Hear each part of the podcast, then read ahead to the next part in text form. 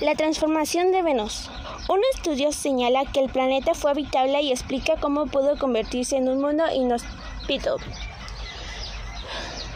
Bajo las tóxicas nubes del ácido sulfúrico de Venus se oculta un mundo apocalipto con temperaturas que podrían fluir hasta el plomo y precisiones capaces de aplastar una máquina pesada. Pero quizás no siempre fue así. Muchos científicos han impulsado que Venus nunca albergó agua líquida. Hace unos 4.500 millones de años, cuando se formó el sistema solar, el planeta habría recibido suficiente luz solar para que el agua de su atmósfera escapara en el espacio. Y la radiación habría sufrido la aparición de la, de la vida. Sin la presencia de algún factor mitigante, no habría habido nada, confirma White. Y el del genio piensa que estos son factores de nube, nube de gran tamaño que podría haberse aparecido en las etapas tempranas de la evolución de Venus y haber sufrido el planeta. Esas dos personas, Mitchell White y Anthony del Genio, son personas que estudian en el Instituto Global en la NASA.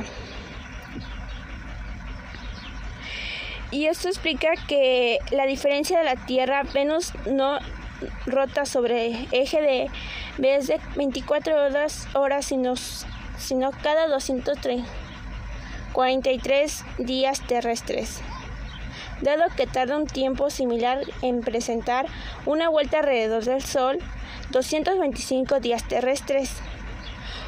Una cara del planeta disfruta largamente de la luz solar, mientras la otra está sumida en una prolongada oscuridad.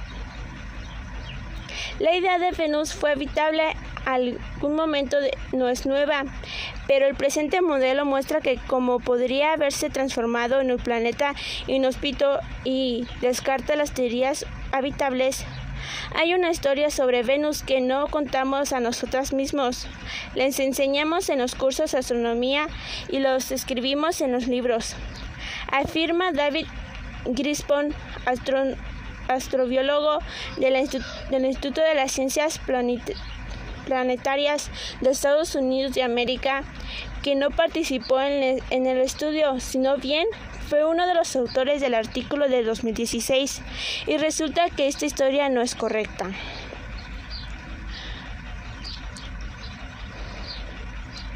Aunque la hipótesis es atractiva, hay cierto mecanismo trágico de la aniquilación de un mundo tan parecido al nuestro.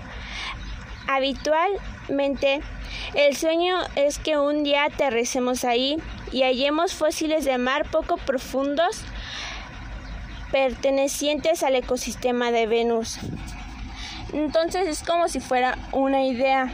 Todavía no es cierta la historia que podía haber vida, sino que es una teoría.